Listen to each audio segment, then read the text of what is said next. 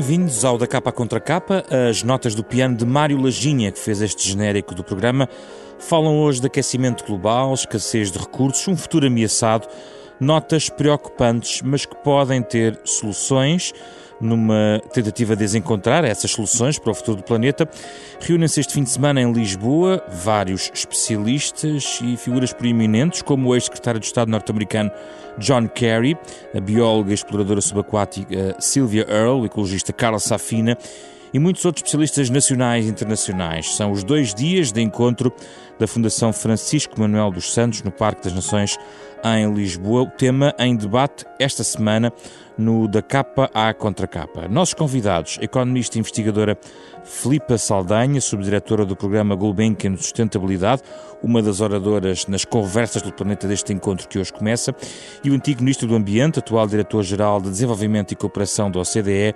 Jorge Moreira da Silva, estão ambos neste programa, parceria semanal da Renascença com a Fundação Francisco Manuel dos Santos.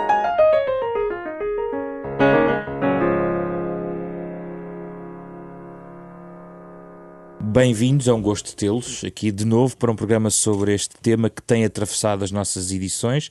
No caso do Jorge é uma repetição, portanto é, é um regresso ao, programa. A Filipa, com muito gosto aqui a recebemos. Uh, a nossa conversa um, gostaria de orientar um pouco mais para a questão económica e sobre os modelos uh, da nossa sociedade, é um tema que tem vindo a ser debatido uh, na reflexão global. Lembrando também, já agora, que uh, nos próximos dias, no dia 23, haverá uma cimeira da ONU sobre a ação climática em eh, Nova Iorque para acelerar a implementação do Acordo de, de Paris uh, e teremos naturalmente a, a, Conferência das Partes, portanto a cimeira anual sobre alterações climáticas na Polónia em dezembro e a questão da revisão das metas do Acordo de Paris está em cima da mesa.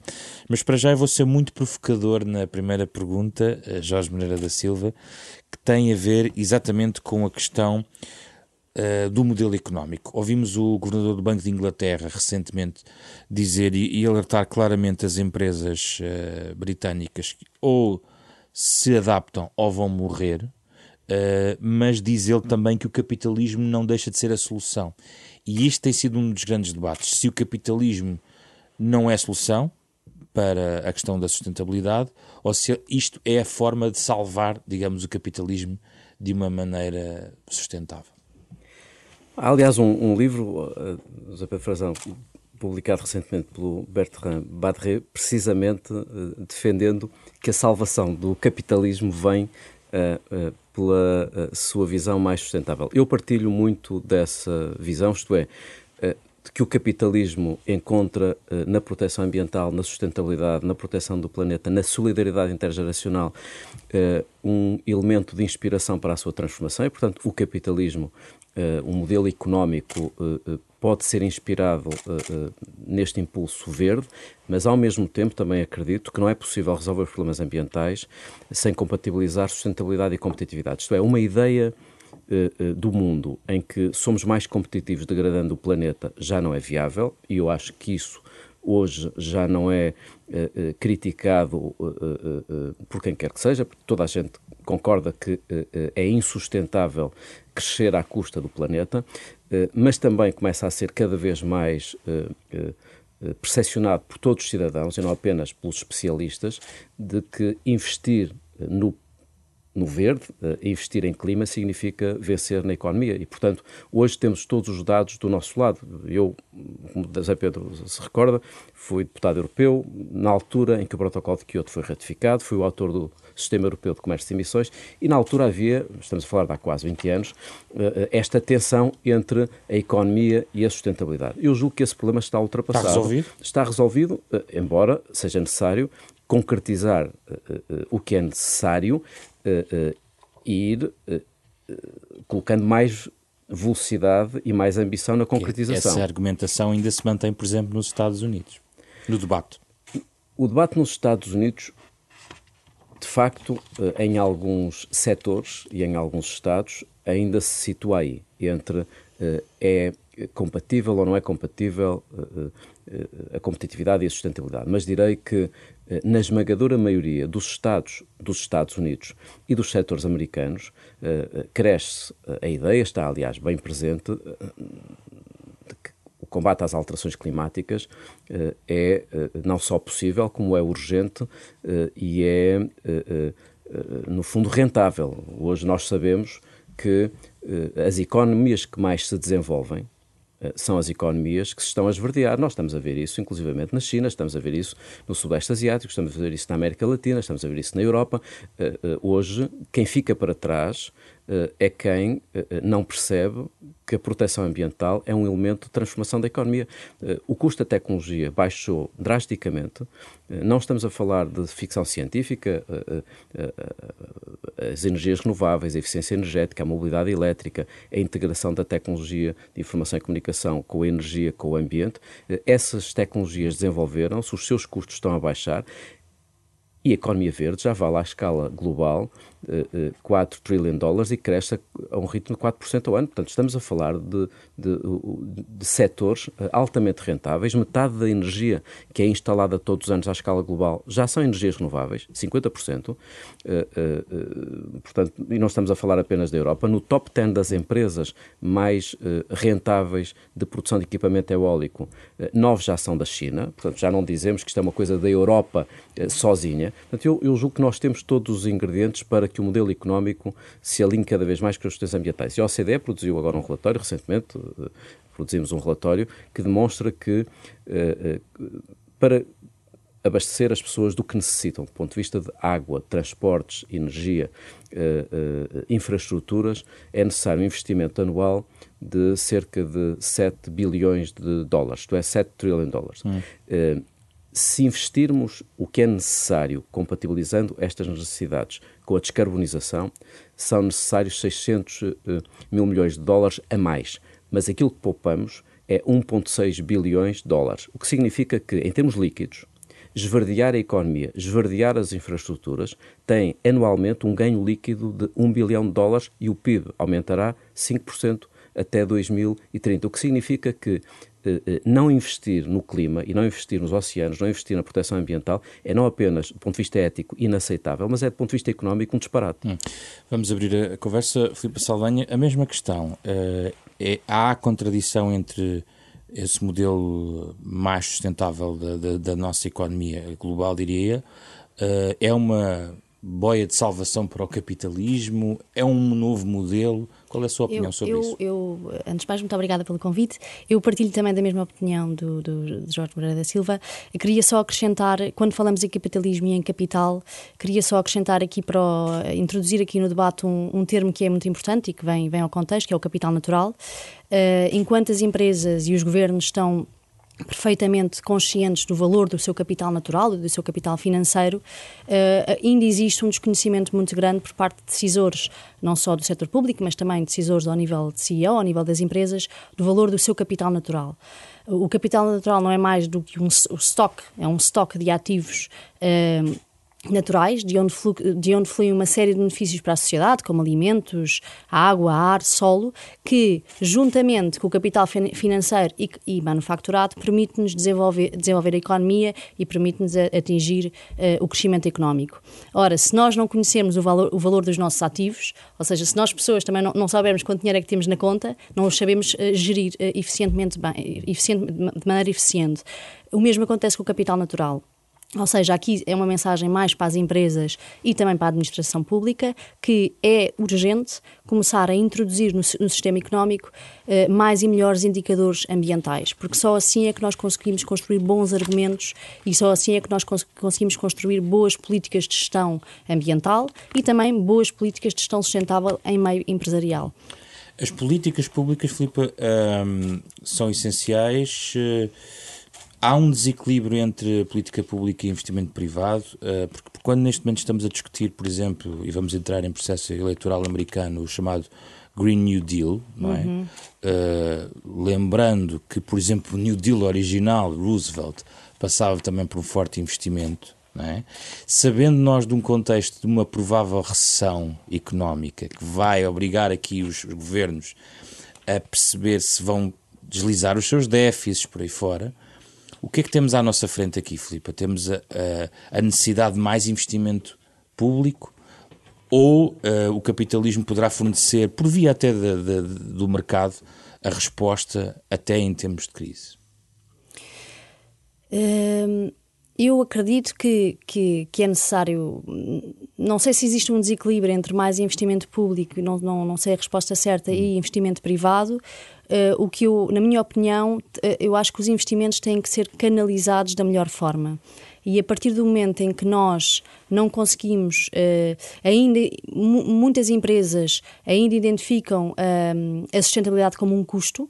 Um, e ainda, vê, ainda, ainda, existe muito o paradigma do, do, do, retorno a curto prazo e o retorno a médio prazo, um, até que consigamos uh, um, interiorizar na, na, na, mentalidade e na, na gestão das empresas que a sustentabilidade pode ser, pode significar receita e só o conseguimos fazer se tivermos bons indicadores ambientais e bons indicadores sociais também, boas contas, por exemplo, boas contas satélite para o ambiente, um, uh, eh, bons indicadores ao nível de como é que nós dependemos dos nossos recursos naturais e de que maneira é que os estamos a impactar com a nossa atividade económica, só assim é que nós conseguimos também saber alocar eficientemente o nosso capital. Sim, o Acordo de Paris coloca o foco também né, no envolvimento do setor das empresas, de toda a finança, digamos assim, em todo este processo. Não é uma coisa só dos Estados, foi uma nota que trouxe. A minha questão é saber se eh, mesmo nesse contexto em que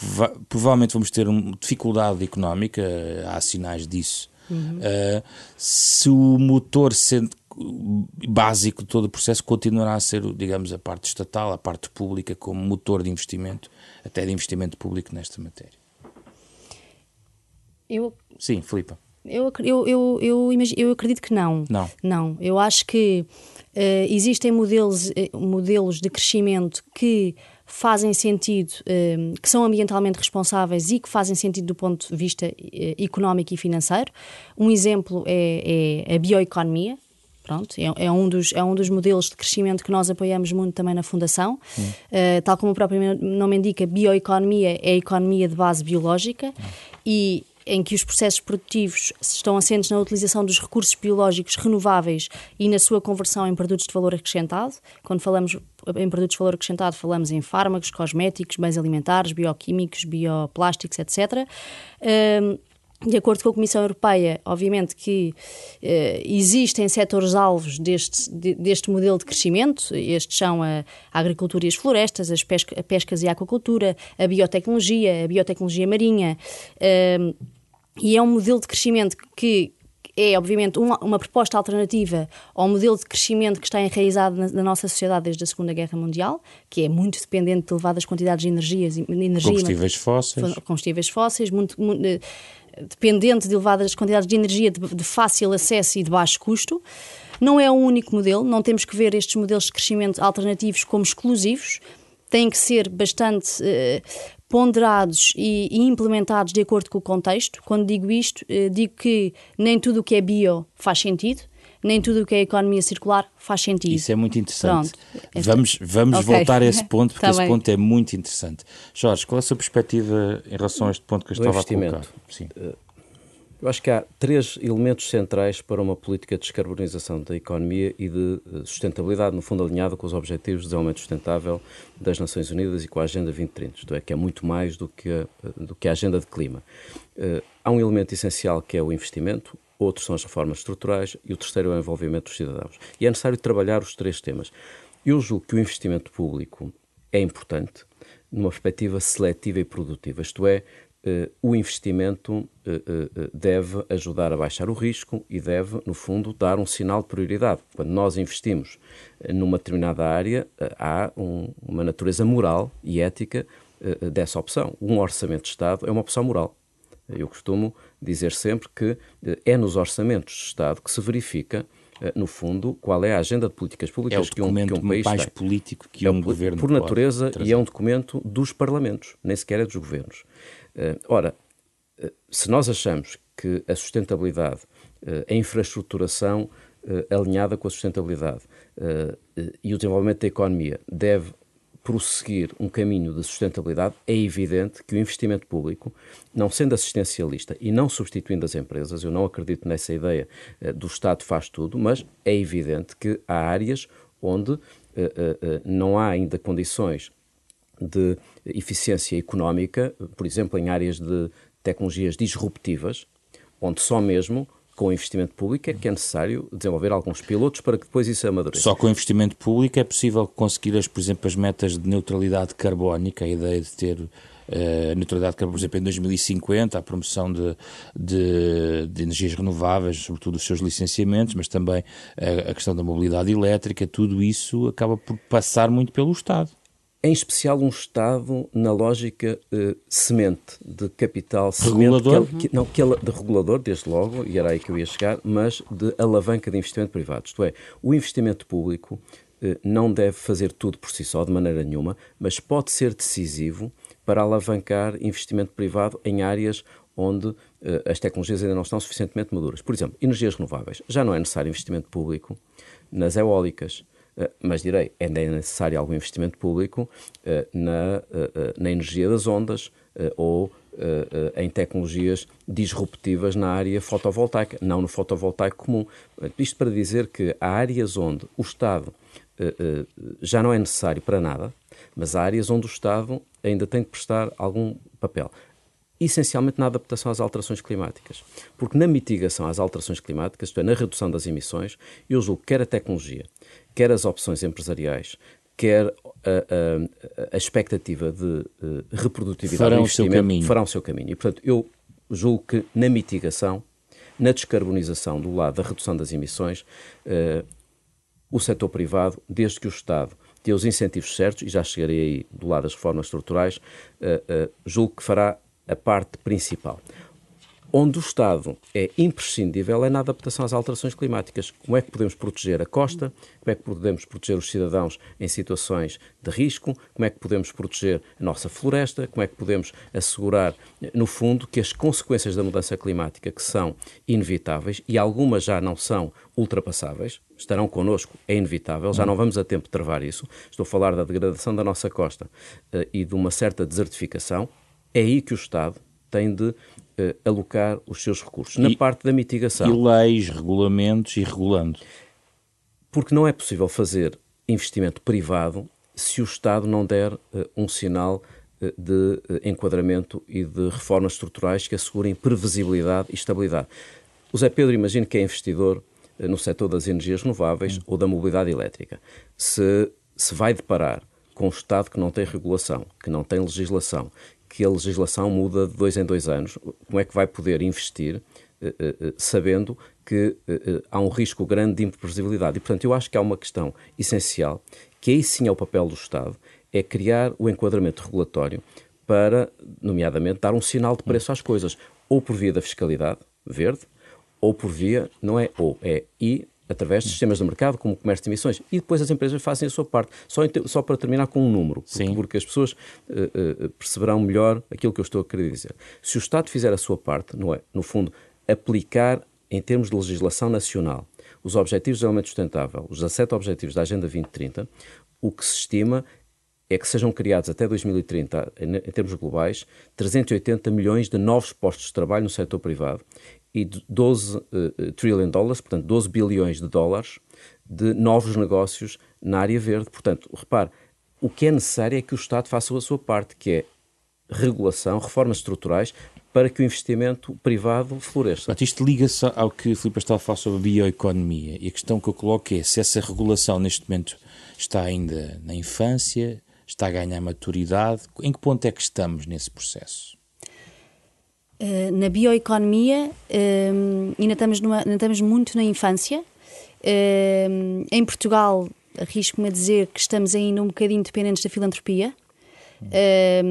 por exemplo, Bioeconomia Azul a Fundação Carlos Gulbenkian, juntamente com a Fundação Oceano Azul, implementaram o primeiro programa de aceleração a nível nacional e também, arrisco-me a dizer, internacional, completamente, exclusivamente dedicado à biotecnologia azul. Há programas de aceleração para a economia do mar, mas não há um programa de aceleração.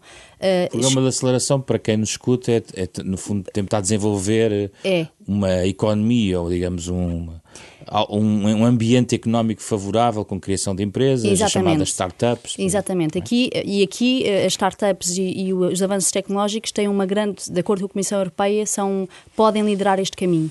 Pronto. A, primeira estratégia da Comissão foi em 2012, foi revista para a, para a bioeconomia, foi revista o ano passado, mas em Portugal ainda não há muita, comparativamente, por exemplo, à transição energética e, e às feed-in tariffs, tariffs, foi o primeiro grande sinal do Estado, que foram os subsídios às renováveis já há uns anos atrás, ainda não há muito, muitos sinais para que se esteja a investir nestas matérias. Nós aqui, fundações, ou seja, aqui está a filantropia a entrar onde, onde o Estado ainda não entrou, em Portugal, na bioeconomia. Um programa de aceleração, neste caso, o, que, o objetivo principal é identificar ideias de base biológica, neste, neste caso de base, base biológica marinha, uhum. ou seja, como utilizar os recursos marinhos e tentar transformá-los em oportunidades de negócio sustentáveis no futuro. Está a crescer isso? E está a crescer. Já estamos numa, estamos, já, já abrimos, a, fizemos a primeira edição o ano passado, tivemos 13 startups, estamos já a abrir, vamos arrancar agora com a segunda edição com 15 startups. Portuguesas?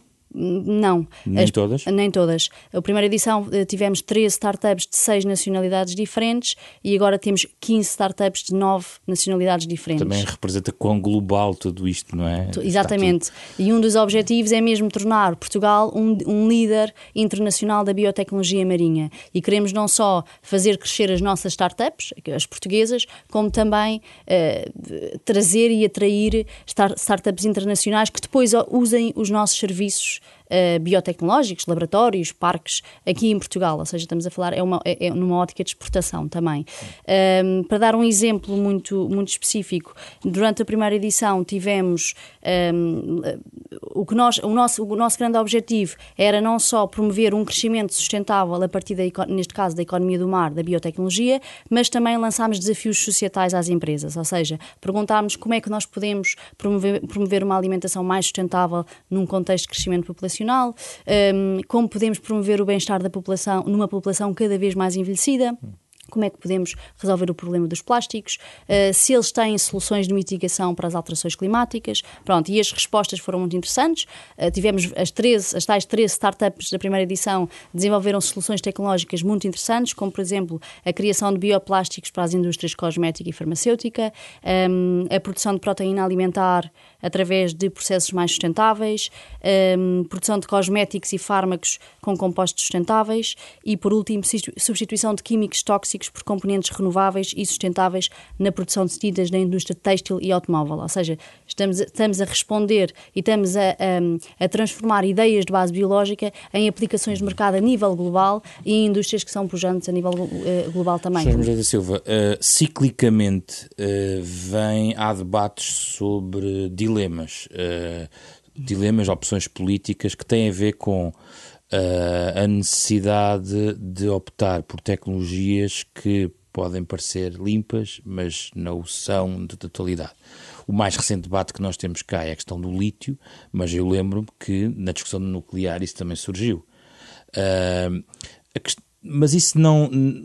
Aí não há um ponto fraco de estratégias, por exemplo, para a neutralidade carbónica, que estão muito assentes, por exemplo, numa grande fé, digamos, na, na nos benefícios das baterias, a, a, que a mobilidade elétrica está assente num modelo verdadeiramente sustentável. Esses dilemas uh, estão resolvidos ou ainda há dilemas para resolver? Eu acho, eu acho que há dilemas e, e, e se há coisa que me irrita, confesso, passa a expressão, né, nestes debates uh, que vou assistindo nos últimos 20 anos, é uma certa simplificação uh, dos temas e andamos muitas vezes atrás de modas. Eu sou um veterano da política das alterações climáticas e estou muito contente que agora haja uh, uma adesão tão grande ao tema. Mas é necessário passar à ação. No fundo, já que agora temos uma população e um conjunto de ativistas tão alinhados, e já não estamos a falar apenas dos especialistas das alterações climáticas, aquilo que me interessa saber é, ponto um, como é que se passa a ação e, no fundo, como é que se resolvem os dilemas, porque Sim. eu sei que muitas pessoas que são a favor do combate às alterações climáticas estiveram muito ausentes eh, de debates como a fiscalidade verde, a introdução da taxa do carbono, a remuneração das energias renováveis, o combate à energia nuclear. No fundo. Uh, uh, Aparecem há... na reta da meta do, do debate. Sim, e, e, de uma perspectiva muito. Uh, popular e quase populista, e portanto eu julgo que é preciso ter cuidado com a simplificação desta conversa. Pare parênteses, ideia... antes dos dilemas, isso quer dizer, na sua perspectiva, que há que também um risco de se debater mal o tema, porque ou de entrar até em falsos consensos. Eu gostava só que, que entrasse um pouco por aí, porque a agenda mediática está de facto agora muito marcada sobre este tema, a agenda política também, há a pressão de facto dos cidadãos, já aqui debatemos noutros programas, não é este programa para isso, mas uh, acha que há um risco, há riscos também aí neste, neste, neste debate? Há, há, riscos de enviar aos cidadãos que não são todos especialistas no tema das alterações climáticas uh, uh, mensagens que são demasiado simplificadas, no sentido que por um lado, se pode dar a ideia de que estamos numa crise que não é passível de resolução e, portanto, dar uma ideia demasiado pessimista, como se não houvesse viabilidade e possibilidade de resolver. Isso é mentira. O combate às alterações climáticas é urgente, mas é possível e é rentável. E, portanto, uhum. toda a conversa que muitas vezes se faz com 20 anos de atraso, em Portugal, nomeadamente, mas também noutros países, uh, de que estamos numa emergência climática e numa urgência climática está a descurar a outra parte, que é não só já muito foi feito, como este combate é rentável, é possível e vamos conseguir fazê-lo se formos capazes de passar à ação. E há uma segunda dimensão do debate que também é demasiado simplificado, que é uma certa querela entre o bem e o mal e entre os que são pró-clima e contra o clima. Já ninguém escrutina ou diaboliza políticas de combate às alterações climáticas, não vale a pena estar a tentar criar uma tensão onde ela já não existe. Onde verdadeiramente eu estou interessado em perceber. Ou seja, qual, os verdadeiros dilemas quais Ora, são? Esta, os verdadeiros dilemas são, ponto 1, um, uh, quem é que é a favor de uh, taxas de carbono que ponham um preço uh, do CO2 nas coisas? É aí que eu quero perceber verdadeiramente quem é que é a favor de combate às alterações climáticas, porque eu confesso, quando introduzi a fiscalidade verde, quando era membro do governo, uh, não vi muita gente que hoje está tão ativa a defender a fiscalidade verde. Pelo contrário. Número dois, quem é que é a favor de sistemas de comércio e de emissões de CO2, que é a única forma de colocar as empresas num processo de descarbonização, principalmente as empresas de energia mais intensiva. Para si, o comércio de emissões continua a fazer sentido? Para as empresas mais poluentes, acho que faz sentido, mas é evidente que quando o comércio de emissões se torna mais ambicioso, o preço dos produtos também se reflete. E, portanto, eu quero perceber, basicamente, quem é que é a favor de políticas das alterações climáticas, depois tem um efeito no preço das coisas, no fundo, tornando eh, menos competitivo, portanto, mais caro os produtos poluentes e menos e mais competitivo, portanto, mais baratos os produtos menos poluentes. Mais mas dilemas. Há, mas há um jogo aí, há uma, há uma mudança. Quero saber, portanto, também quem é que é uh, uh, a favor de políticas de adaptação às alterações climáticas que incluam demolições no litoral. Uhum. Uh, houve duas pessoas que fizeram demolições no litoral neste país, o Carlos Pimenta e eu. Eu fiz um programa de demolições no litoral, nomeadamente nas Ilhas Barreira, no Algarve, que levantou imensos protestos. Estavam previstas 800 casas que fossem demolidas, estão em zonas de risco. Foram demolidas 300. A partir daí parou. No fundo é, estamos a favor do combate às alterações climáticas e se envolve a proteção do litoral, e envolvendo a proteção do litoral, vamos ter programas de eliminação das construções clandestinas uh, e de situações ilegais e de realojamento de pessoas que estão em situações de vulnerabilidade, ou vamos dizer somos a favor das alterações climáticas, mas não nos queremos meter em assuntos difíceis. No fundo, o que eu gostava de ver é um debate sobre alterações climáticas que na política de mobilidade colocasse dissuasão da circulação de uh, uh, veículos no centro das cidades, que introduzisse sinais de preço uh, evidentes para que as pessoas utilizem mais transporte público e menos transporte individual. Ora, essa conversa não está a ser feita. E, portanto, nós estamos com uma estamos conversa... a discutir hoje em dia mais a Amazónia do que isso. Sim, e estamos a discutir, uh, uh, no fundo... Também é importante, naturalmente. No, no, fundo, estamos a, a expressar convicções, o que é bom. E, portanto, eu estou muito contente, sublinho, com o facto de agora temos uma quase unanimidade no tema, mas estou muito inconformado com a circunstância de o nível de concretização das soluções ser tão baixo. Deixe-me fazer a ponte com aquilo que a Filipa disse que é tão importante e o trabalho notável que a Fundação uh, Gulbenkian está a fazer, mas também a Fundação Francisco Manuel dos Santos, no tema da, da, da bioeconomia, da biodiversidade e da economia do mar. O tema da Amazónia uh, é um dos temas uh, mais relevantes porque não é apenas na Amazónia, também se passa aqui em Portugal. Imagina o Zé Pedro que vive no Jerez Terras de Douro, distrito de, de Braga, e não pode construir, não pode infraestruturar, uh, não pode desenvolver alguns produtos económicos porque vive numa área protegida. E, e os pergunta, regulamentos são severos. E a pergunta que eu faço é: o que é que em que é que ganham, o que é que ganham as pessoas que vivem nesses territórios protegidos. São quase museus aí. Nós ainda não naturais. conseguimos, nós ainda não conseguimos fazer uma coisa que é pôr o valor económico na biodiversidade uhum. e no fundo traduzir esse valor económico numa transferência, numa perequação nacional. Isso é o que acontece na, na Amazónia também. No fundo nós temos que, além de colocar uh, uh, um preço nas coisas, no fundo quando alguém vende madeira, quando alguém eh, tem um projeto turístico, isso tem um valor económico na biodiversidade, na conservação da natureza, mas ainda não conseguimos fazer repercutir na economia a circunstância de uma árvore ter um valor essencial na absorção de CO2, na fixação de minerais, na, na, no fundo no ciclo da água, e essa eh, repercussão na economia do valor económico dos ecossistemas não está garantido. E na Amazónia é o que está a acontecer. Na Amazónia uh, vivem 34 milhões de pessoas.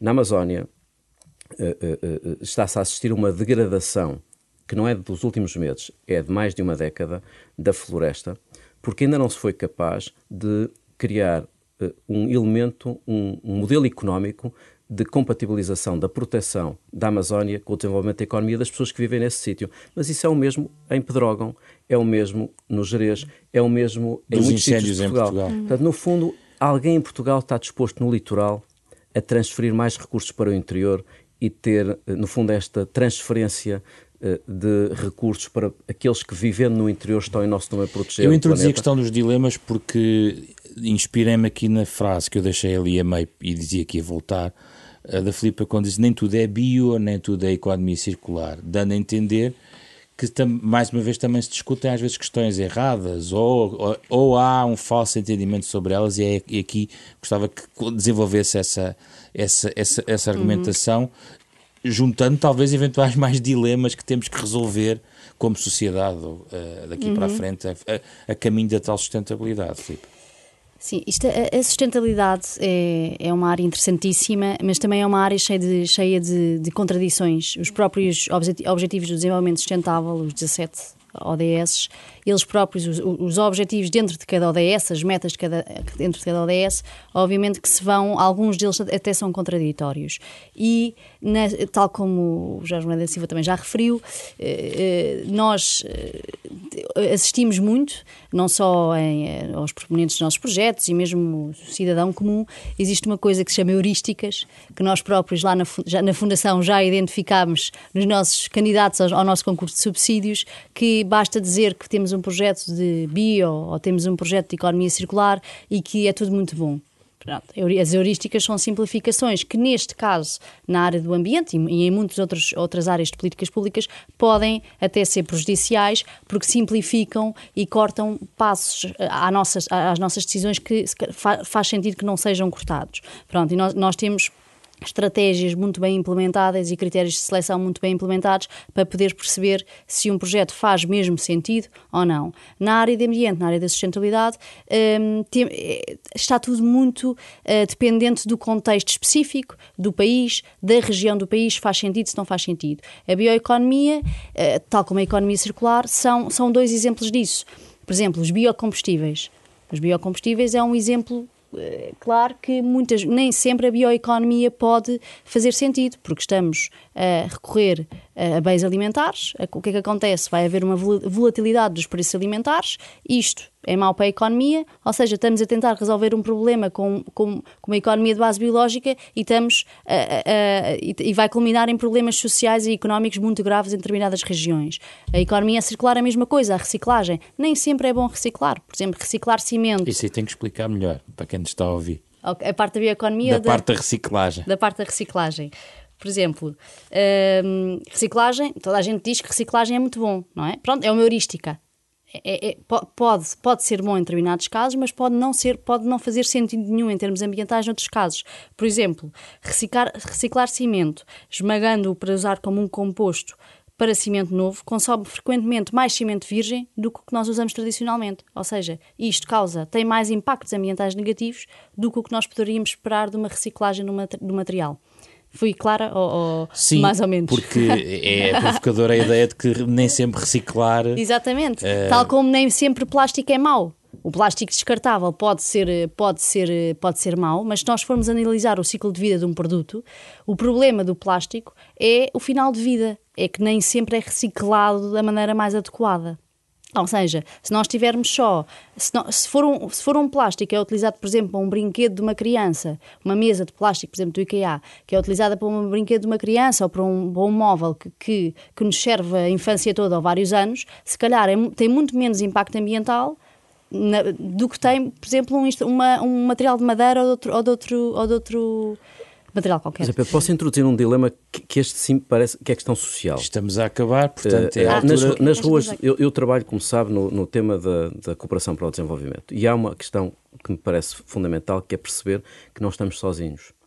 E que ao mesmo tempo estamos a fazer esta conversa aqui, uh, no Norte, uh, no fundo, dos países ricos, Portugal é um país rico, há 1.300 milhões de cidadãos no mundo que não têm acesso à eletricidade, 2.400 milhões que não têm acesso ao saneamento eh, e quase mil milhões de pessoas que padecem de fome. Portanto, no fundo, para dizer que eh, a sustentabilidade, a descarbonização, a proteção do planeta tem de se compatibilizar com o combate à pobreza, o combate às desigualdades, seja dentro do país, seja, seja em relação a outros países. Porquê que em França uh, os coletes amarelos foram para a rua?